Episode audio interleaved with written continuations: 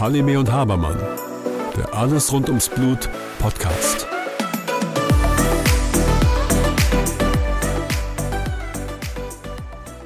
Hallo Björn. Hallo Susanne. Unser heutiges Thema ist Hilfe für unsere hämophilen Patienten. Aber weißt du, unsere letzte Folge, ich glaube, da müssen wir noch mal ein bisschen was tun. Was meinst du? Ich denke schon. Wir hatten ja das Thema Ohnmacht der Patienten ähm, und so ein bisschen das Thema Hilflosigkeit. Und wir sollten es nicht einfach so stehen lassen und vielleicht nochmal darauf zurückkommen. Und weißt du, ich habe mit einer unserer Mütter gesprochen und ich würde ganz gerne mal einfach mal zuhören, was unsere ähm, Mütter zu sagen haben. Und ich habe eine ähm, ein Gespräch geführt mit einem unserer Mütter und vielleicht hören wir doch einfach mal rein. Also, wie haben wir uns gefühlt, als wir die Diagnose bekommen haben? Ja, ähm, ich hatte Angst um Aaron, dass er uns wegstirbt an irgendwelchen inneren Blutungen, an spontanen Einblutungen, dass er mit, weiß ich nicht, zwei Jahren schon neues Knie braucht. Ja, genauso hat Christian sich gefühlt. Ähm, man kannte die Krankheit halt nicht. Ich hatte das ja nur im Abitur in der Schule als Gendefekt und äh, ja, englische Krankheit und äh, ja, das war unsere größte Sorge eigentlich, dass Aaron das nicht überleben wird und ähm, dass er sein, Leben, sein Leben lang gehandicapt ist und ähm, ja nicht richtig am Leben teilhaben kann auch, sondern eher so ein Außenseiter am Rande steht und sich die, die Lebenden anschaut quasi, ja. War eine schwere Zeit, waren aber froh, dass wir uns für Duisburg entschieden haben, für euch. Ja, was hat uns geholfen? Die Frau ja. Dr. Halime, die Susan, das Team, die Jenny, die Büschra, ähm, die Herzlichkeit, die gute Laune, die Aufklärung, die Gewissheit, dass wenn irgendwas ist, dass jemand da ist, dass andere Kinder dort behandelt werden und das als völlig normal irgendwann ansehen. Ja, einfach das Ganze drumherum, dieses äh, herzliche, menschliche, ja, das war das, äh, was uns gesagt hat, dass wir da auf dem richtigen Weg sind und äh, uns auch, äh, ja, dazu gebracht hat, ja, Aaron einfach in sagen wir Anführungsstriche, fremde Hände zu geben, ohne Bedenken, sondern mit einem sicheren Gefühl. Ja, und es hat sich ja bestätigt mit der Hemmkörpertherapie. Wir gehen langsam runter.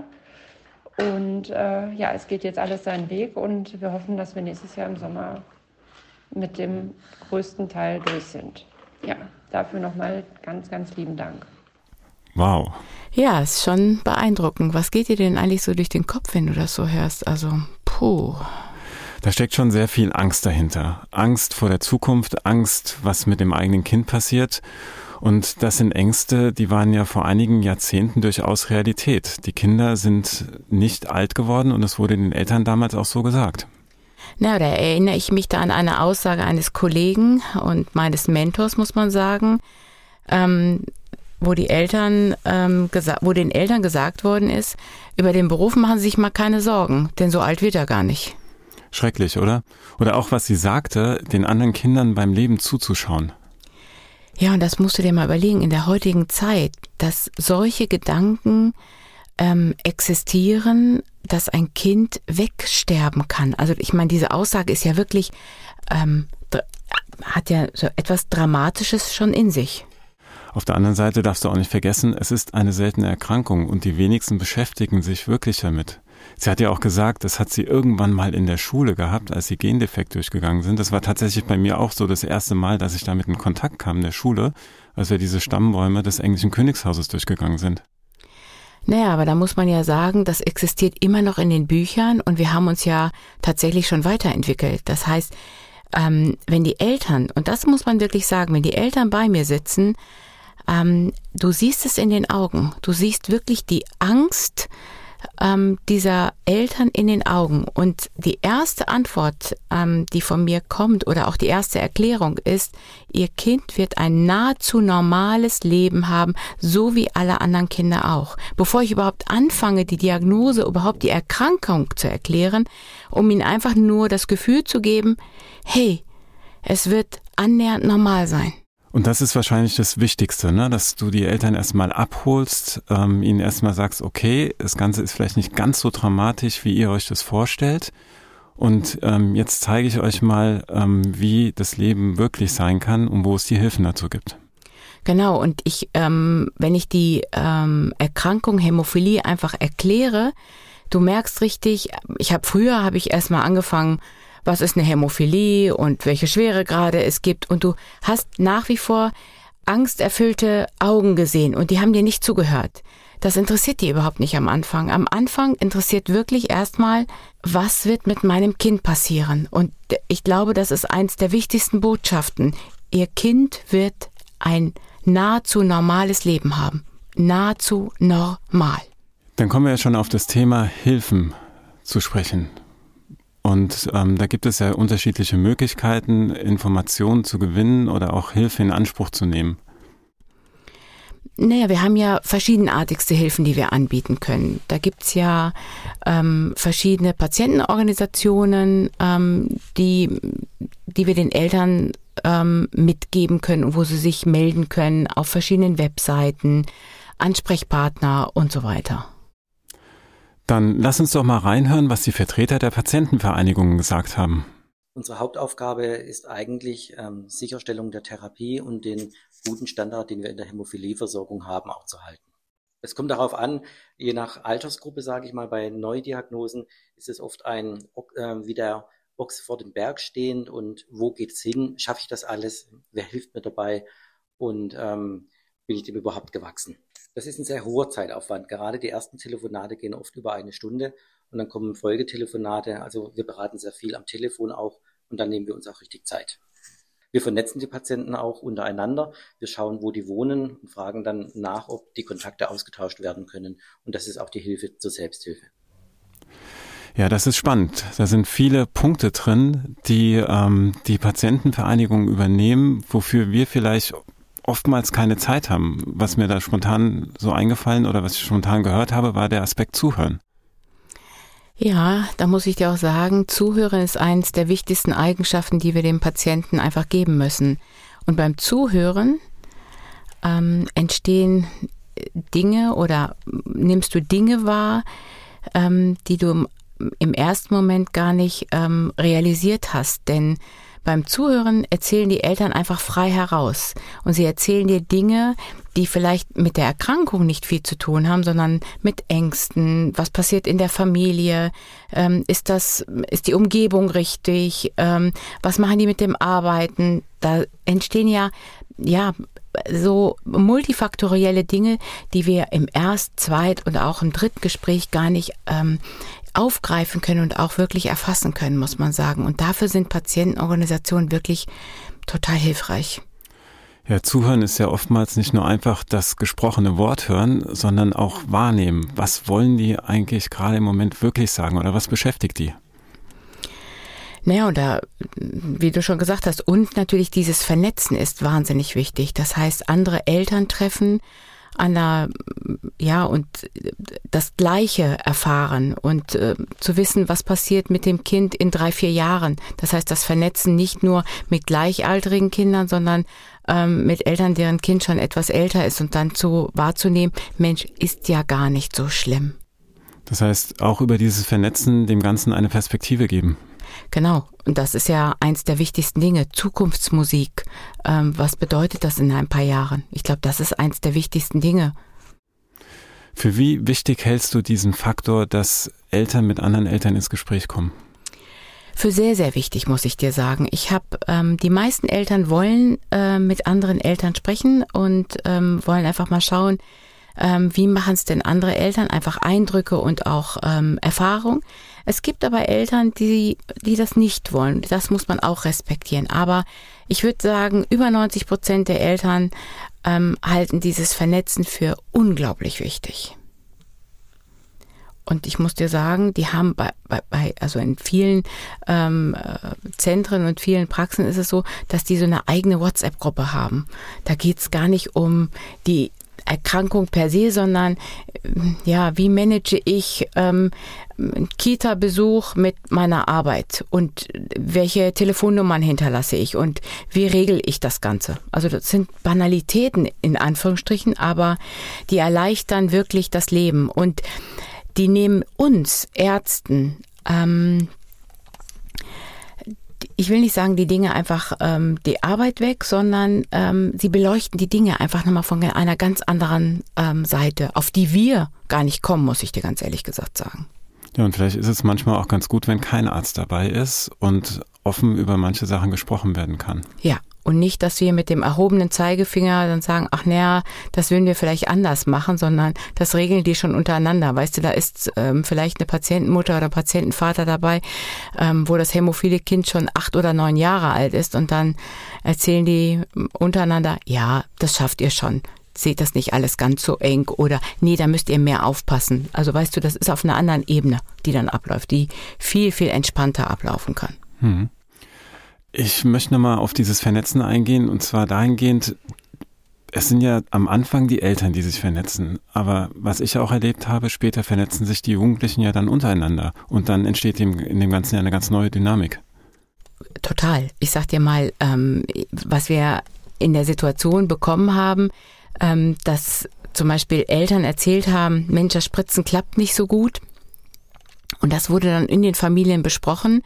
Und interessanterweise kommt dann ein etwas älterer Junge mit zum Spritzen bei einer anderen Familie mit dazu. Und ich muss dir sagen, das ist total cool, weil er dem Kind die Angst nehmen kann, ähm, wo wir gar nicht drüber nachgedacht haben, wie das passieren kann. Das heißt, ähm, der Junge mit acht Jahren oder neun Jahren spritzt sich vor dem Kind und nimmt dem Kind letzten Endes die Angst, was total, ja, ein anderer Aspekt reinbringt letzten Endes, um ähm, ja die Angst zu nehmen, die wir gar nicht ähm, ja so beherrschen an der Stelle. Weil wir uns vielleicht mit der Erkrankung auskennen, aber nicht wirklich die Krankheit kennen oder erleben? Und auch nicht spüren und auch nicht ähm, dieses ähm, ja zwischen den Zeilen. Weißt du, es gibt ja das Nicht-Gesprochene, dieses Gefühl, was passiert jetzt gerade, wenn die Nadel gesetzt wird. Und das kann jemand anders, der vielleicht ganz nah dabei ist, kann das ganz anders vermitteln, als wir das tun. Wir können dann immer sagen, ja, du brauchst den Faktor, um nicht zu bluten. Das stimmt an der Stelle, aber gegebenenfalls das Nicht-Gesprochene einfach durchzuführen und da sprechen im Grunde genommen Blicke Weißt, und ähm, ja, das nicht ausgesprochene. Jetzt haben wir über dieses Vernetzen gesprochen und ähm, diese Erstberatung oder auch die langen Beratungsgespräche am Anfang durch die Patientenvereinigung, aber die machen ja noch viel mehr. Ja, die machen ja unglaublich viel mehr. Und zwar die ähm, organisieren Treffen, die ähm, ja vernetzen sich ähm, untereinander. Das heißt, die bringen ältere Patienten zusammen, die bringen jüngere Patienten zusammen. Es gibt die großen ähm, Patiententreffen, die jedes Jahr stattfinden, die Ü 40, 50 äh, Jahre miteinander oder die Familientreffen, die Mami-Treffen, die stattfinden. Also im Grunde genommen machen die ganz, ganz viel. Sie unterstützen aber auch bei Anträgen zum Beispiel für Schwerbehinderten, genau, Schwerbehindertenausweise, das ähm, ist auch ein ganz, ganz wichtiger Punkt. Das heißt, man kann die Schwerbehindertenausweise, ähm, wie man die ausfüllen muss, das ist ja, in, das sind ja fast drei oder vier Seiten, die die ausfüllen müssen, die Eltern. Da unterstützen die ähm, Eltern, wie, wie man das ausfüllt, wie man da als Ansprechpartner angibt. Und das ist ja schon eine große Hilfe, weil du weißt ja, Anträge ausfüllen ist ja ein Grau. Ja, kann ich nachvollziehen. weißt du ja, alles was ausfüllen ist, ist ja schrecklich immer. Ja. Genau. Und dann gibt's ja noch diese Pflegestufen, die man gegebenenfalls bei den einzelnen Kommunen äh, beantragen kann. Hast du da mal eine Idee, was man da alles machen kann? Ja, das kann man auf jeden Fall versuchen. Das ist nicht immer ganz so einfach, aber man kann es versuchen. Da gibt es verschiedene Kriterien, die da abgefragt werden. Und ähm, Gott sei Dank bei den jetzt jungen Patienten sind oftmals Themen wie ähm, Mobilität oder Selbstversorgung gar nicht mehr so das Entscheidende. Aber ein Thema ist eben auch Unterstützung bei der Krankheit oder bei Therapien. Und ähm, da lohnt es sich durchaus, das mal zu beleuchten und so eine Pflegestufe zu beantragen. Es gibt, glaube ich, fünf verschiedene Pflegestufen. Mhm. Und man hat doch den einen oder anderen Vorteil, wenn man so eine Pflegestufe 1 zumindest mal bekommt. Und es ist tatsächlich von Kommune zu Kommune tatsächlich unterschiedlich. Es gibt Kommunen, die ähm, unterstützen das und ähm, andere wieder nicht. Aber ich sage immer nur, einfach mal beantragen und gucken, was passiert an der Stelle. Und ich ähm, Ähm, man kann dann ein Nein bekommen oder eine Ablehnung bekommen, aber man sollte zumindest dranbleiben und sich dann da zumindest nicht davon abschrecken lassen. Dann habe ich noch ein anderes Thema, was mir auch am Herzen liegt, die Integrationshilfe. Das ist ja oft ein Thema, loslassen. Man möchte ja im Grunde wieder arbeiten gehen und da möchte man ja ähm, sein Kind abgeben. Aber dieses Abgeben in eine Einrichtung ähm, ist ja, ja, kann man das einfach mal so? Und da ist es doch ganz hilfreich, wenn man einen E-Helfer mit an die Hand gibt. Wir sind ja nicht immer ganz so Freunde davon, weil ähm, ein Kind soll ja selbst und eigenständig werden. Aber trotzdem finde ich das für den Anfang, wenn Eltern doch viele Ängste haben, doch eigentlich eine gute Möglichkeit, so einen E-Helfer zu beantragen. Ja, und es gibt den Eltern eine Sicherheit und gleichzeitig ermöglicht es aber auch der Umgebung, mit dem Kind entsprechend umzugehen, so dass es tatsächlich, wie es die ähm, Mutter auch meinte, ähm, ein normales Leben führt und nicht den anderen einfach beim Leben zuschauen muss. Und man kann mit der Einrichtung Folgendes besprechen, weil dieser E-Helfer ist ja eine zusätzliche Kraft für den Kindergarten oder für die Kita. Es ist nicht unbedingt, dass diese ähm, E-Helfer-Funktion, also dieser E-Helfer im Grunde genommen ständig bei dem Kind ähm, stehen muss, sondern er hat lediglich die Augen auf dem Kind. Das heißt, das Kind bewegt sich frei und ähm, die Einrichtung hat eine zusätzliche Kraft und ähm, man fühlt sich einfach sicher. Und es ist nicht nur der E-Helfer, der einfach nur für dieses Kind zuständig ist, sondern einfach nur eine zusätzliche Kraft für die Einrichtung und das entlastet ungemein. Deswegen bin ich eigentlich für die, nicht nur ein, sondern ich bin eigentlich einfach dafür, dass wir für die ersten Jahre auf jeden Fall einen E-Helfer dabei haben sollten. Das entlastet und beruhigt die Eltern. Naja, wir haben ja noch den Homecare Service. Das heißt, da werden Patienten unterstützt, ähm, zu Hause gespritzt zu werden. Das heißt, sie bekommen eine gute Unterstützung. Ähm, und dann haben wir noch in den Zentren Sozialarbeiter, Psychologen, äh, Coaches und so weiter und so weiter. Und ich glaube, da müssen wir beim nächsten Mal drauf eingehen. Und dann gibt es noch verschiedene Internetauftritte der Firmen, die teilweise sehr, sehr gute Informationen und auch Hilfestellungen darbieten. Und wenn man dann schon mal im Internet ist, dann sollte man sich so ein bisschen Acht nehmen vor Dr. Google, weil da ist es tatsächlich so, dass diese Nachrichten oft ohne Empathie dargeboten werden. Und es ist auch so, dass schreckliche Nachrichten eher angeklickt werden als schöne Nachrichten und die dann auch in den Suchanfragen ganz oben stehen. Ähm, sinnvoller ist es dann doch, auf die Organisationen zurückzugreifen, die wir eben angesprochen haben. Ja, und das ist auch das Erste, was ich den Eltern mitgebe. Ähm, bitte googelt nicht. Und ähm, vielleicht hören wir mal rein, was ähm, einer der Väter mal dazu gesagt hat. Ja, und was natürlich auch noch ein wichtiger Punkt war, war, als wir die Diagnose bekommen haben, dass äh, uns quasi sofort von dir mitgeteilt worden ist, dass äh, wir bloß nicht Dr. Google fragen sollen, sondern erst also wir erst vor Ort dieses Gespräch führen und dann alles weiter sind. Das hat auch wirklich, wirklich geholfen. Das war doch ein schönes Schlusswort. Susanne, bis zum nächsten Mal. Bis zum nächsten Mal, Björn. Tschüss. Mit freundlicher Unterstützung von Novo Nordisk. Halime und Habermann. Der Alles rund ums Blut Podcast.